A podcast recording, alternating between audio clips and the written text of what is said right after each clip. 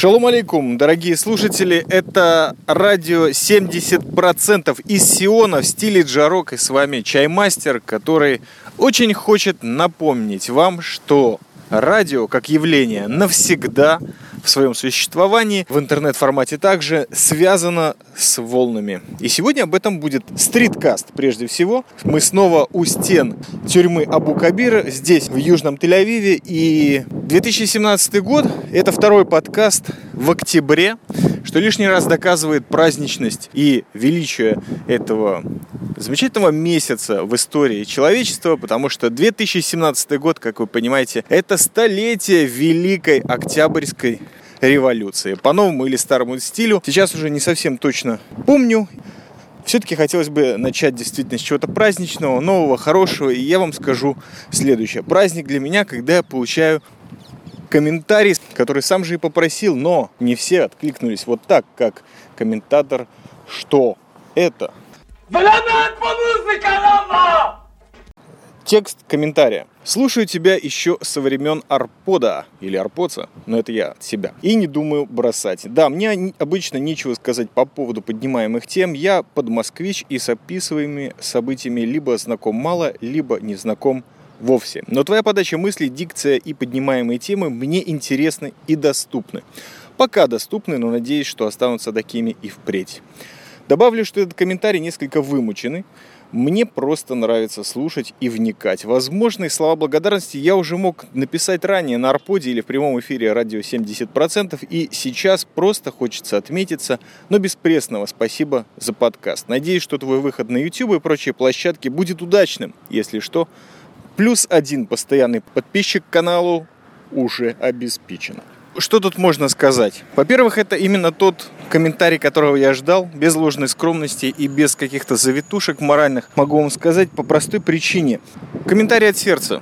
Комментарий о том, что человек думает, вследствие, наверное, прослушивания подкастов «Радио 70%» или эфиров, как мы убеждаемся, я ему, конечно, накатал э, совершенно громадный ответный комментарий на сайте podster.fm, который в последнее время я все меньше и меньше одобряю, именно поэтому стараюсь проверить и подвигаться на другие площадки, где можно наши, я надеюсь, возрождающиеся бесконечно подкасты э, публиковывать для того, чтобы их действительно кто-то мог послушать и даже подписаться, чего на подстере, мне кажется, уже сделать нельзя. Ну, по крайней мере, на моей странице вот я такое вижу. Вернемся к комментарию.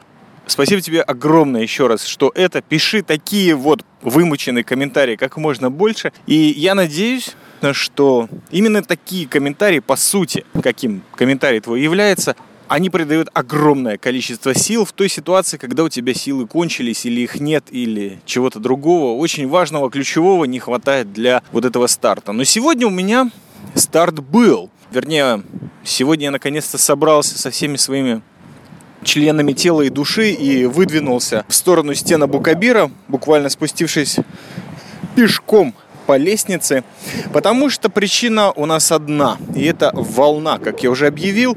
В прошедшую пятницу стукнула в дверь моего виска, скажем так, обычно это стучится либо снаружи, либо изнутри, все больше как-то снаружи. 24 года я нахожусь в Израиле. Типа годовщина, можно так назвать. Э, и стукнуло это меня так сильно, что внезапно решил заняться статистикой жизни, что вообще дело неблагодарное и иногда довольно-таки опасное. Но это новая волна, радио 70%, и мы стараемся как можно меньше бояться всего того, что рождается у нас в голове, максимум не выкидывать вот все на народ, и вернее ему в уши. Итак, из 24 лет, проведенных в Израиле, это мы пока отложим в сторону. Им предшествовали 13 лет жизни в уже не существующем государстве СССР. После них три с половиной года в независимой республике Латвия. Сейчас в составе Евросоюза тогда нет. 24 года в Израиле последовали после всего этого замечательного цирка.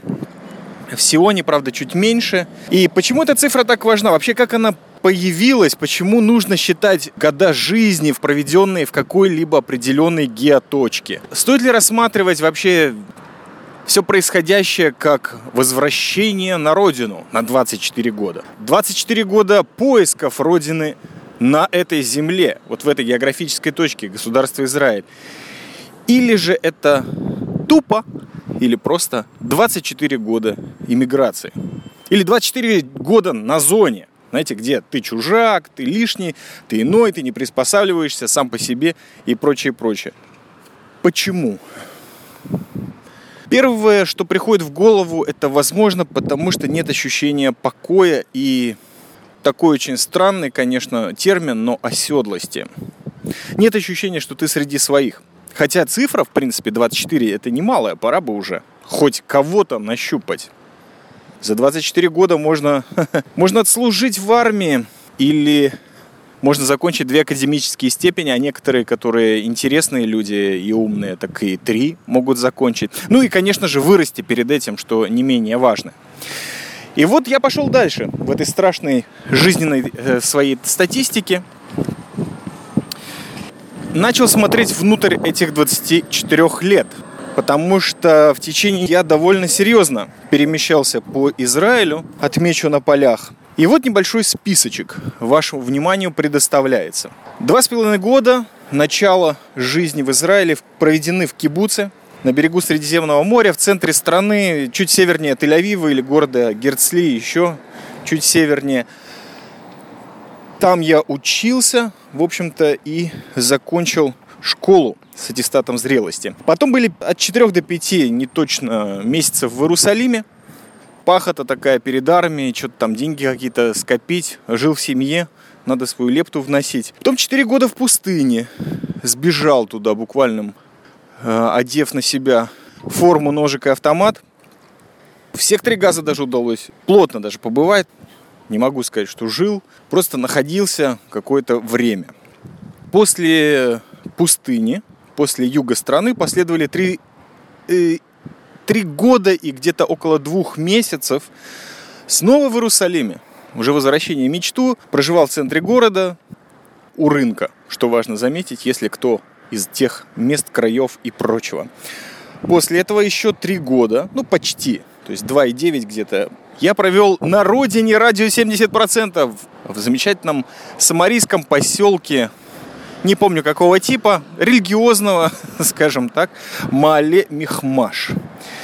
И вот следующая цифра, она меня буквально поразила. Это было действительно очень неожиданно. Оказывается, что пять с половиной лет я прожил в городе апельсиновых кущ. Это после Мали Мехмаша. И вот чем статистика страшна. Иногда ты смотришь на эти голые цифры и понимаешь, что в любимом городе ты жил в два раза меньше, чем в том, где, в общем-то, хотел задержаться так вот на месяцок, полгода, ну, максимум годик, присмотреться к этому центру страны, который якобы, якобы обещал работу. Ну и уже к нынешнему мы подходим моменту. Пять лет я уже живу в Тыкваграде, пять лет практически с половиной. אני שמעתי מה שאני שמעתי, קוסם כשולטתן! Еще немного дурацкой, а может быть и совершенно личной статистики. Два основных фактора для переезда из этих мест, из одного места в другой. Первый я называю очень просто и очень непонятно. Это система выперла или отрыгнула. А второе это погоня за баблом или бабло кончилось. Вот это причины для переезда, которые слишком часто в моей жизни повторялись. Примеры для первого, когда система – это переезд, например, из Кибуца в Джерус, а потом из Джеруса в Негев, в пустыню, собственно говоря, побег в саму армию. А вторая, в смысле, бабло кончилось, это переезд вынужденный, конечно же, но вместе с тем и немного осознанный, из Джеруса в Мехмаш, и из Мехмаша в апельсиновые кущи, переход, который сопровождался мечтой о том, что и больше надежды на то, что за счет полученного высшего академического образования я все-таки смогу, ну, по крайней мере, отбить те финансы, которые были вложены в это бесконечно ужасное, тяжелое и вообще непростительно тягомотное движение, называющееся э, профессиональное обучение дизайнера. И остался у нас еще один моментик. Это переезд из города апельсиновых кущ в Миру, Ода Шарон, в Тыкваград, то есть Петахтиква. Это было что-то новое, должен я заметить. Это было начало некоего комфорта. Ну, для человека, который до сих пор перебегал или переезжал, потому что уже все фотоаппараты были распроданы, все фильтры и э, все объективы, а также, ну, вообще вся техника, которая могла бы быть распродана, продавалась. Иногда даже книги. Переезд в Тыкоград был неким следованием за начинающимися появляться моментами, желаниями комфорта и жизни, а не выживания. Хватало уже не только, слава богу, на хлеб и вино, но и на покататься, и не автостопом. В общем, произошел какой-то некий подъем, слава богу, еще раз спасибо Творцу за милосердие его бесконечное. Подъем в доходе и конечно же, в аппетитах. И ответ на это все – холодная волна. Как пел некий любимый мой в прошлом исполнитель трики, голодный, опасайся аппетита. И внезапно я начал с высоты вот этих вот неких доходов, которые наконец-то получились вследствие, о, опять вертухаи продувают свои громкоговорители. Это важно, между прочим. Им есть что сказать, гораздо больше, чем мне, мне кажется. Ну так вот, внезапно я посмотрел вот с этой песочной горочки доходов на прожитые годы и знаете, жизнь, вот эти вот циферки голые, которые я вам только что зачитал, начали представляться мне как какой-то, ну, просто бесполезный или очень болезненный период жизни. Зачем я пошел в армию? Зачем я уехал из Джеруса? Ну, более объективная причина, конечно же, но все равно можно было как-то порваться, приостановить обучение, начать работать, начать есть, я не знаю.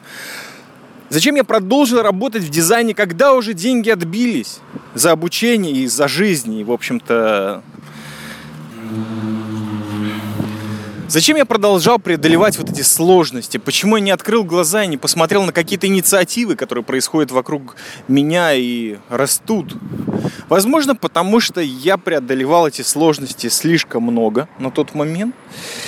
И просто глаза мои были закрыты, потому что я, вот как у лошади, такие заслонки, хотел увидеть перед собой комфорт, покой, не метание. Ну, в общем, вы сами понимаете.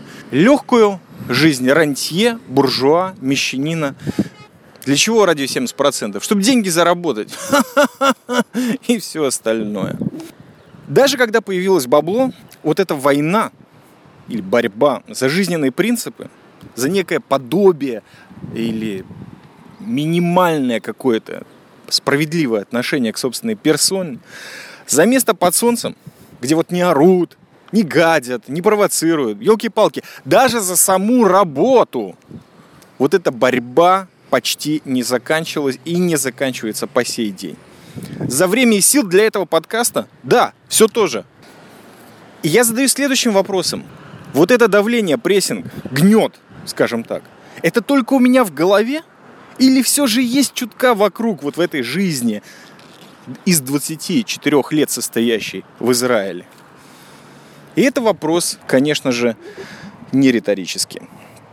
Еще вспоминается момент замечательной группы любимой гражданской обороны. Есть у них такая песня, которая ну, для меня с каждым годом все тяжелее и тяжелее становится, хотя я ее не меньше люблю. Называется она «Я всегда буду против».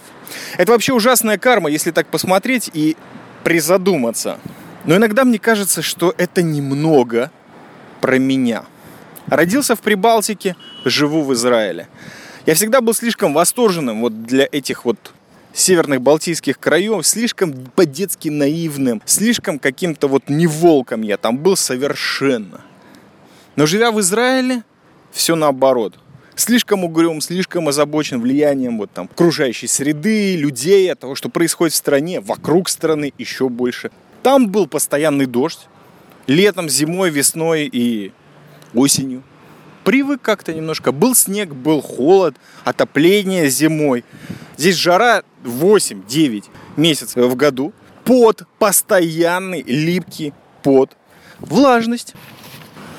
Слишком много влажности, я бы даже сказал больше. Слишком много лета, не солнечного света. С ним, слава богу, все нормально всегда. И ок.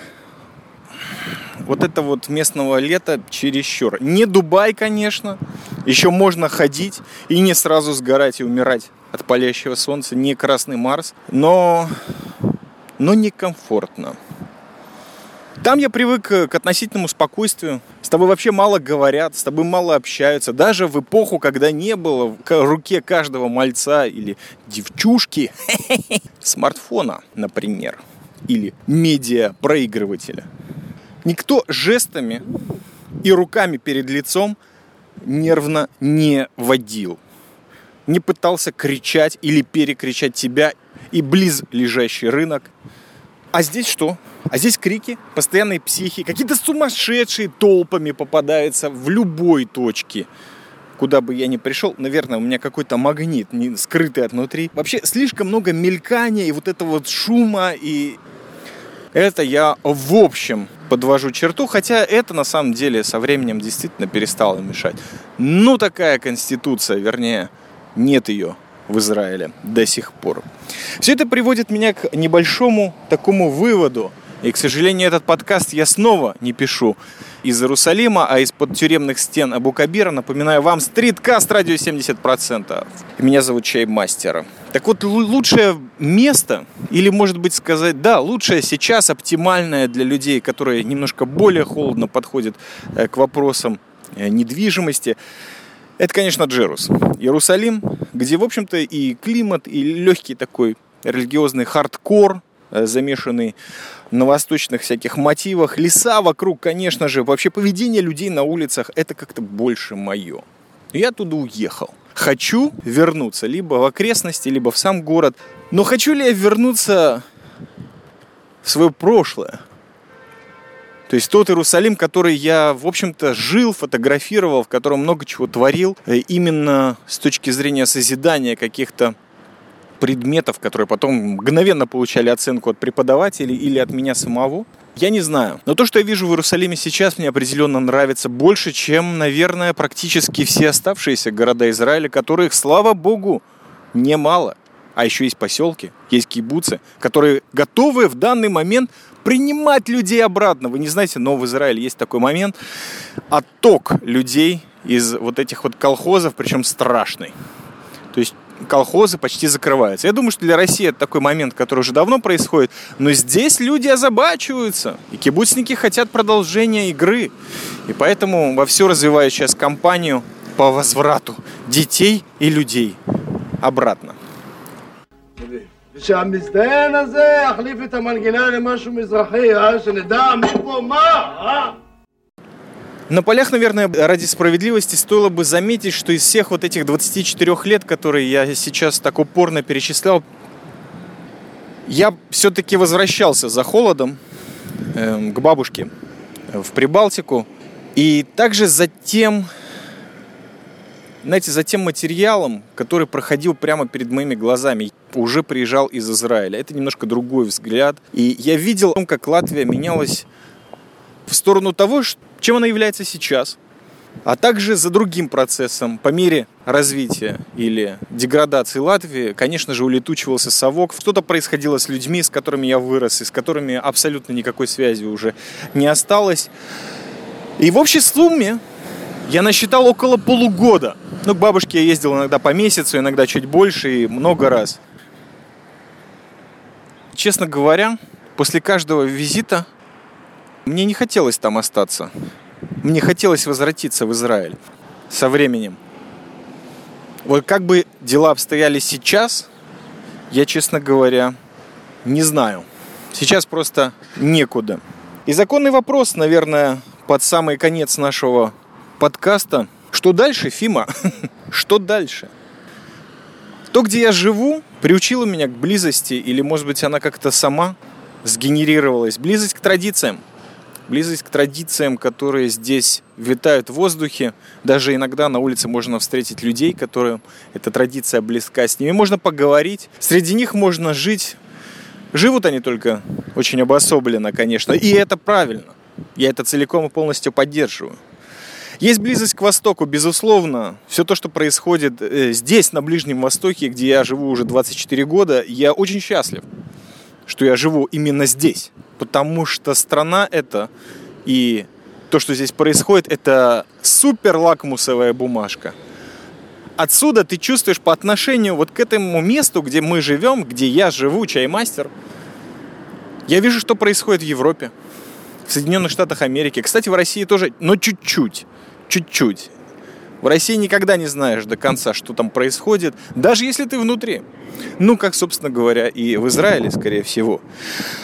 Здесь есть заветные места, и к ним есть близость и любовь иногда беззаветная и безответная, потому что, знаете, это же все-таки, хоть и природа, но это недвижимость. Кстати, может быть, и это тоже один фактор из тех, которые ну никак не привязали меня, или я не понимаю, как они привязали меня. Не осознаю еще. У меня есть такой момент, когда я торможу. Вот счастье есть, а я его не ощущаю. И это, и это чуть ли не наказание, наверное. Но пока что это судьба. Так вот, не оброс я недвижимостью.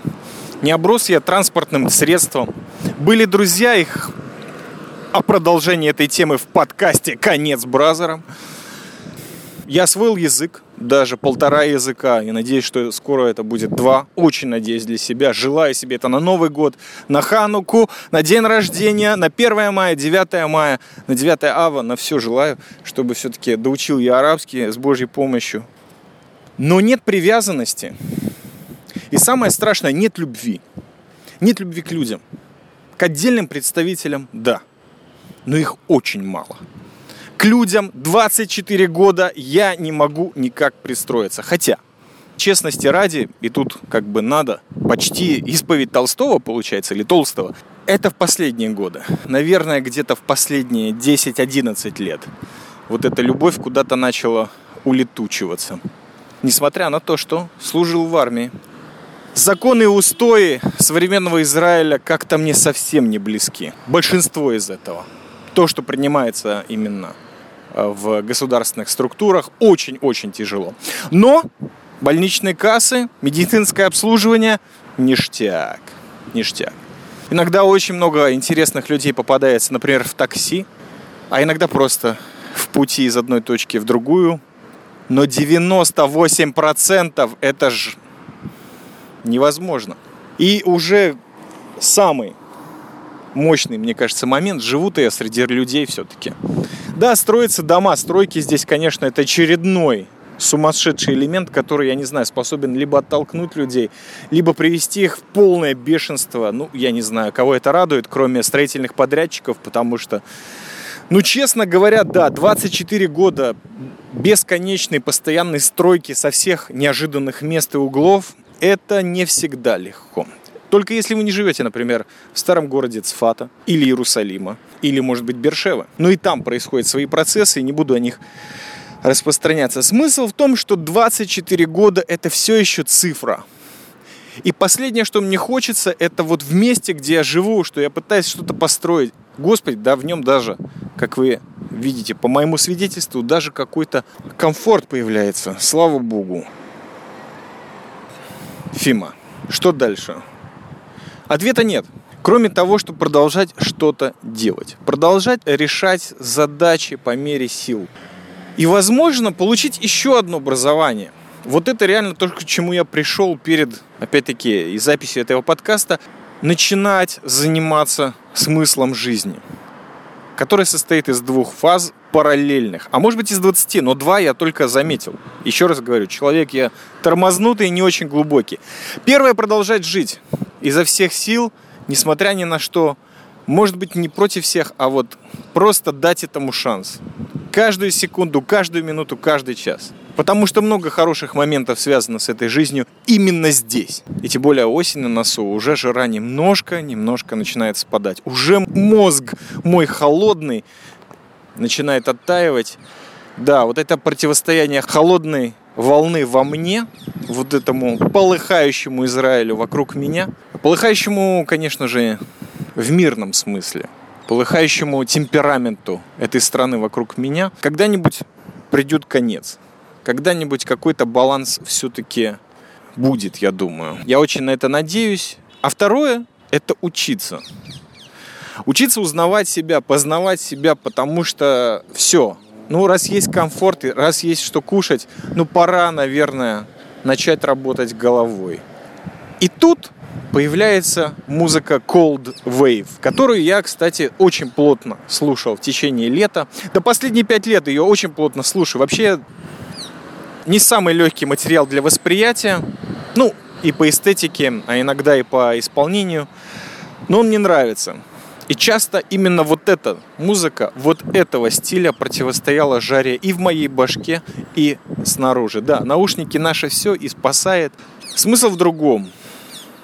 Попадается тебе на глаза фраза Пикассо о том, что все дети гениальные художники. Вся штука в том, что когда ты становишься взрослым художником, сохранить себе ребенка. И вот он главный вопрос, что делать с этим ребенком? Что, взрослеть? Не знаю. Не знаю. Но поучиться попробую. И это будут явно не графические программы. Спасибо за то, что были на этой холодной волне радио 70% в столетие Октябрьской Великой Революции. С вами был Чаймастер из Сиона. Надеюсь, что вы в очередной раз порадуете меня своими комментариями. Помощью, кстати, если кто хочет э, отделить наш подкаст, то есть ссылка в шоу-нотах на PayPal закинуть немного. Никто вам не должен помешать. За это вам заранее благодарность от всего нашего коллектива. Спешу обратно за стены Абу-Кабира, чтобы отредактировать и выложить этот подкаст еще в этом месяце. И знаете что? в этом году. Всем шалома!